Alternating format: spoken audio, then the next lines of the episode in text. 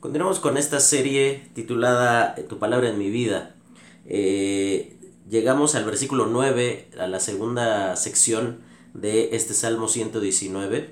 Y vamos a ver aquí cómo el salmista, después de hablar de un deseo legítimo, un anhelo que él tenía en su corazón de buscar a Dios, vamos a ver ahora que él eh, pone en su mente qué cosas deberían de suceder en aquella persona que desea eh, que su vida sea guardada o sea corregida del pecado.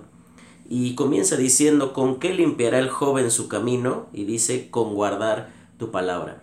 Si bien la palabra joven que ocupa aquí en el versículo 9 hace referencia específicamente a, una persona de corta edad, a un muchacho, a un, a un jovencito, una jovencita, también nos, nos por, por implicancia, es decir, por, por lo que viene detrás de sí la, la palabra en sí misma, nos lleva a considerar que la misma palabra de Dios puede transformar la vida de alguien que es inexperto.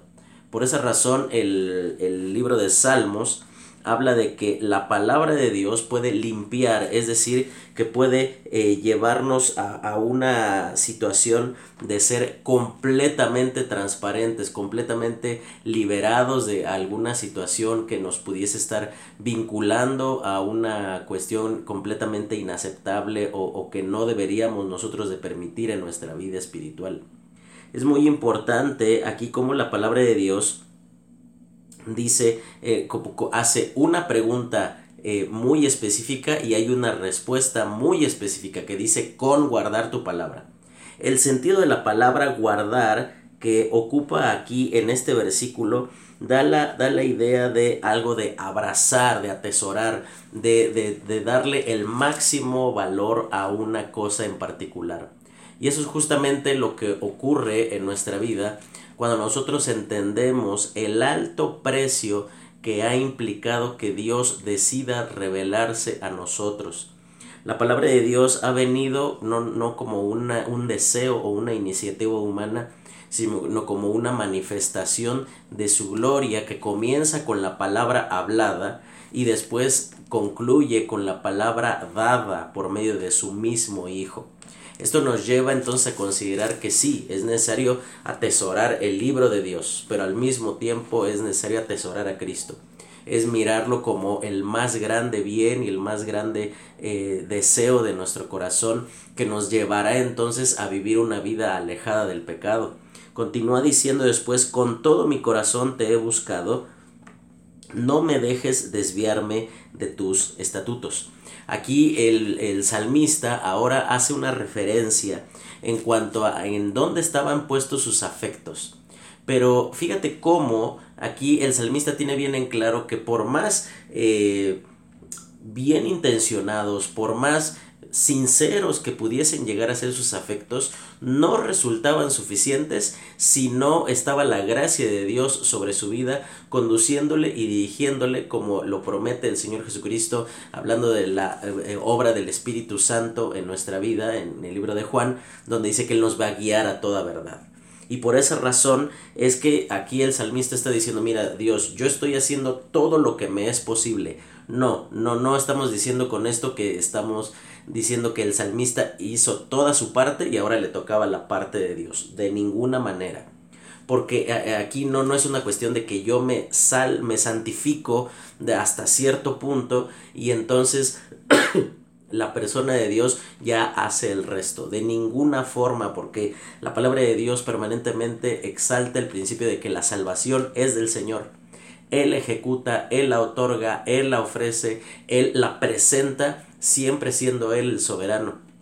Y por esa razón tú tienes que considerar, esta debería de ser una petición constante de tu corazón, decir, mira Dios, yo tengo muchos buenos deseos, tengo muchas intenciones de cumplir con tu voluntad, pero si no es tu gracia sustentándome, fortaleciéndome, guiándome en ese proceso, está por demás todo mi esfuerzo, está por demás todo mi desvelo, está por demás todo mi cansancio, está por demás todo lo que yo pueda hacer nosotros no nos esforzamos para alcanzar la gracia de Dios.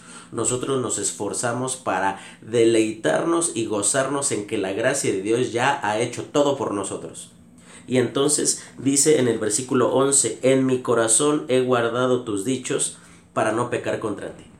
Primero dice en el versículo 10, yo te he buscado con todo mi corazón y después de presentarle esa petición de no me dejes desviarme, eh, e, es muy interesante que esa, esa, frase desviarme da la idea de no me permitas errar, no, no, no me permitas tomar decisiones que a mi buen entender parezcan apropiadas. Y por esa razón, dice el versículo 11, en mi corazón he guardado, con eso, con lo que te estoy buscando, con toda mi pasión, con toda esa intensidad, bueno, en ese mismo lugar he decidido guardar tu palabra. Y fíjate para qué, con qué motivo, dice, para no pecar contra ti. Esto entonces reafirma lo que, lo que el salmista en toda la sección anterior del versículo 1 al 8 vino refiriendo. Es muy interesante que la palabra guardado que ocupa aquí eh, el salmista eh, transmite la idea de esconder, de, de ponerlo en lo más profundo para que no sea fácil que, que pueda ser tomada y llevada a otro lado. Ahora, e, esta misma palabra esconder es la que se ocupa en el libro de Josué cuando dice que Acán tomó ese manto babilónico y, las, piezas de, plata dice, y lo llevó eh, a su tienda y lo escondió. Esto nos, nos, nos lleva entonces a considerar cuán necesitados estamos nosotros de no nada más detenernos un poco en la palabra de Dios, sino estamos eh, eh, obligados a detenernos demasiado tiempo en la palabra de Dios, en insistir de tal manera que nosotros podemos decir, no, es que no, no hay prisa en irme, no, no, no, no tengo por qué salir huyendo de aquí, no tengo por qué correr a otra cosa, podemos tener muchas cosas pendientes por hacer, pero nada sustituye o nada va por encima de lo que Dios quiere hacer en nuestra vida. Y finalmente el versículo 12, donde dice, bendito tú, oh Jehová, enséñame tus estatutos. Y fíjate la actitud con la cual eh, cierra este versículo 12 el, el, el salmista él dice, por más que yo haya guardado la palabra de Dios, por más que yo me haya detenido en ella, necesito todavía seguir siendo enseñado. Y ese es la, el, el desafío permanente para todas aquellas personas que ya tenemos un cierto tiempo en el Señor. Hay ciertas grandes secciones de la Biblia que ya quizás tenemos como claro de qué se trata, Así que eh, eh, esto no, no es cuestión de que no necesitamos una nueva revelación, no necesitamos una nueva palabra, necesitamos siempre una actitud correcta de nuestro corazón de decir, Señor, asombra mi corazón ante tu palabra de tal manera que con esto que yo ya sé de qué se trata, yo pueda ser impactado y transformado por medio de tu palabra. Y por esa razón, eso es lo que lleva al salmista a decir, Señor, tú eres bendito, tú eres glorioso, eres maravilloso porque tú nos has dado tu palabra. Así que piensa en esto es bueno guardar, pero es mejor insistir en lo que la palabra de Dios tiene para nuestra vida. Seguimos hablando de esto la próxima semana.